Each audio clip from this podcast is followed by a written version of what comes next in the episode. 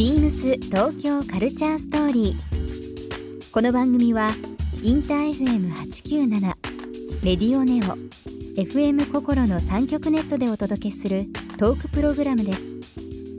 案内役はビームスコミュニケーションディレクターの土井博志。今週のゲストはあんあん編集長北脇麻子です今年50周年を迎えた雑誌「あんあん」の編集長北脇麻子さん。北脇さんの思う雑誌の面白さや「あんあん」のこれまでとこれからなどさまざまなお話を伺います。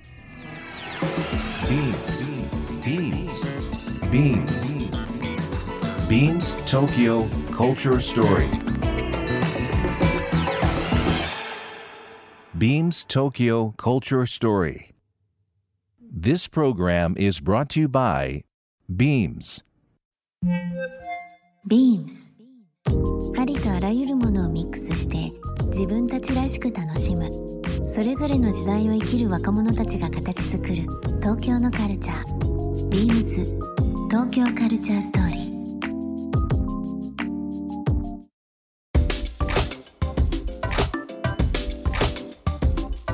北木さん、あの先ほどもお話ありまし、させていただきましたけども今年はい50周年迎える案なんですけども、はい。えー当時はですねアラン・ドロンとか黒川紀章さんから創刊おめでとうのメッセージがあった。そういやもうだからその創刊当時の本を見てるとその豪華な感じにびっくりするんですけれども、あとにあとあれでしたっけ？三島由紀夫さんのエッセイとかもあったんであったすよねり渋沢達子さんがか寄稿されてたり本当にびっくりしますね今見ると。ですよはねい。アンアンのその僕も創刊号を見たこともありますしあの古本屋でね、あの見つけて読んだこともありますし、ありポパイがとかもそうなんですけど、ブルータスもそうなんですが、うんうんうん。この情報がない中ででまた技術もまだ乏しい中で、うん。あの取材力とあとそうそうたる面々が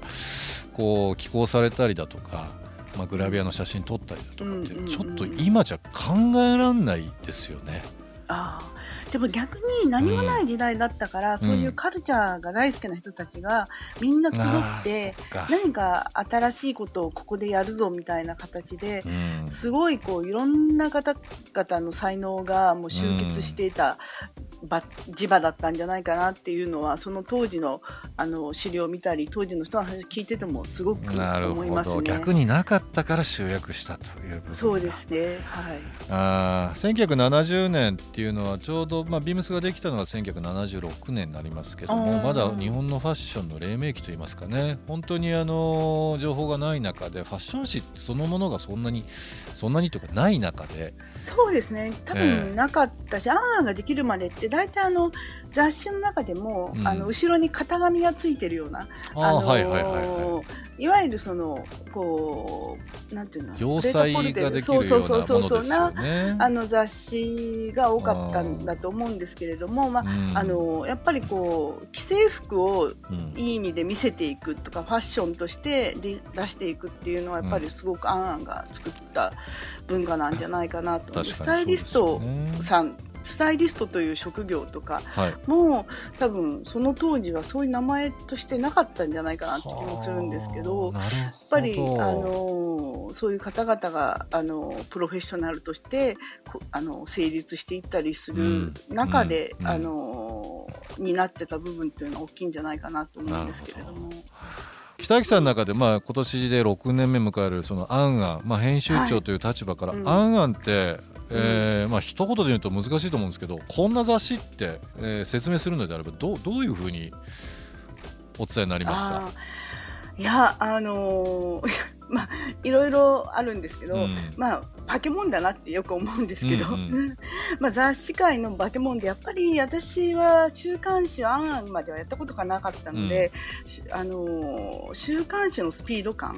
うんの凄さっていうのは毎週あの、まあ、今痛感してるんですけど、あん。あんってあのー潜在化してる人のブームの種をやっぱり顕在化させてそれを見える化して毎週コピーとあの、まあ、説得力のあるグラビアとともに実体化させてる雑誌だと思うんですよ。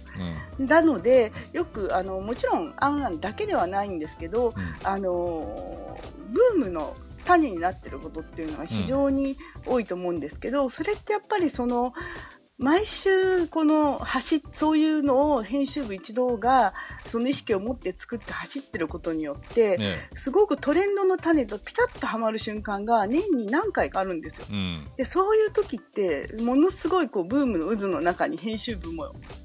巻き込まれるというか、ええ、アンアンが特集するとかアンアンでやるっていうことによって非常にこう、うん、こうブームになっていくスパイラルになっていくっていういやそれは本当に感じますよね。それって、うん、多分編集部の人が意図的にやろうとしてることではなく毎週そのこの形でこのテーマでこの人とっていうのを、うん、その時はこうじゃないかっていうのをみんなが全力疾走で走って出し続けることによって起こる、こうタイムスパイラルというかあのそういうことなんだなっていうのはこう編集部に来てあの全員と走ってる中ですごく思います。あのー、今週刊誌っていうのありましたけども、まあ、週刊の、はい、あのー、この忙しさっていうのはもう生半可じゃないよというふうなことを、まあ、いろんな人にも聞いてますしね。ラジオでもお話しいただきましたけど、はい、この特集を組む時っていうのは、はいはいはい、えーと、もう簡単でいいのでちょっと進め方を教えてもらいたいんですけど、うん、どれぐらい先まで特集って組むもんなんですか3か月ぐらい前ですね3か月前からで、えー、っとその時に何かテーマが決まっているのか、えー、表紙の人とかをなんとなくこういう人がいいんじゃないかって思うのか、うん、何かそのタイミングでっていう何か引っかかりがある中で、うん、あの特集の企画を立ち上げてそれでまあみんなでリサーチしだすんですけれどもあなたご飯体制で動いてるのでご飯あの5チームなんですね。5チームです5チームです、うん、なのでまああのチームは月に1回ほぼ作ってるっていう月間スペースで作ってるって感じでみんな動いてると思うんですけどなのでこう常に編集部は10冊ぐらいが並行して あの、まあ、あの企画立ち上げてるところ取材してるところ入稿してるところ考慮してるところっていうのがこうはざって走ってる感じを見てるって感じですね。僕もあのあんあんあの、はい、まあ仕事柄もそうですけどよくあの拝読するんですけどもやっぱりこう世の中のまあ流れと言いますかね、はいはい、ファッションなんか特にそうですけど女性がこう引っ張って、うん、男性がこうちょっとこうついていくというか例えばロンドンがテーマになったとか流行っていったらやっぱり男性もそういう流れになるし、ちょっとこう西海岸のウエストコーストみたいなことがあれば、まあ、男性もねっていうふうなところもあったりとかするので、割とこのちょっと半歩先一歩先っていう部分のそのリードされてるっていうところの情報をですねやっぱりいつも案外で見たりとかするんですけど、ありがとうございます。毎回思うんですけどね。はい あのファッションだけじゃなくて例えばメイクとか恋愛、まあ、セックス、ダイエット、映画占いとかこういろんなカテゴリーがあってそれを長年ずっと続けてるよくネタがあるなっていうふうに思っちゃうんですけどね。ねえ。いやあのー、私も来る前はそう思ってました、うん、ただ実際こう入られて作っていく立場になってどう感じらっしゃってますか、うんいやでもやっぱりその、うん、例えば今の状況も含めてですけど、ね、その時々の人の時代背景と気分ってやっぱり違うんですよね、うん、だから同じ恋愛特集でも例えば同じ旅特集でも、うん、同じそのなんだろうあの占い特集でもやっぱり全然こう求めてる答えとか、その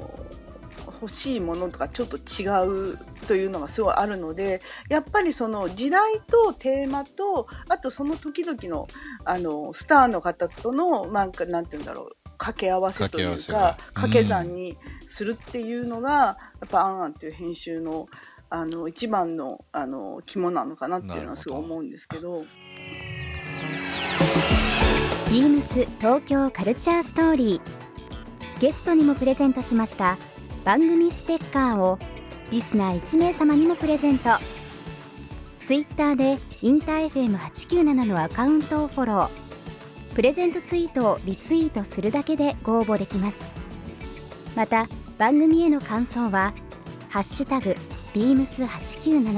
「ハッシュタグビームス東京カルチャーストーリー」をつけてつぶやいてください。もう一度お聞きになりたい方はラジコラジオクラウドでチェックできます。ビームス東京カルチャーストーリー。明日もお楽しみに。ビームス。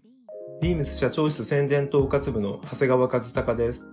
YouTube 公式チャンネルビームスブロードキャストでビームススタッフの暮らしや趣味を紹介する動画シリーズビームスアットホームビデオを公開中です。スタッフの個性が光る料理やコスメのハウトゥー動画も充実しています今後も不定期に更新されていきますのでぜひご自宅でお楽しみくださいビームス東京カルチャーストーリー Beams Tokyo Culture Story This program was brought to you by Beams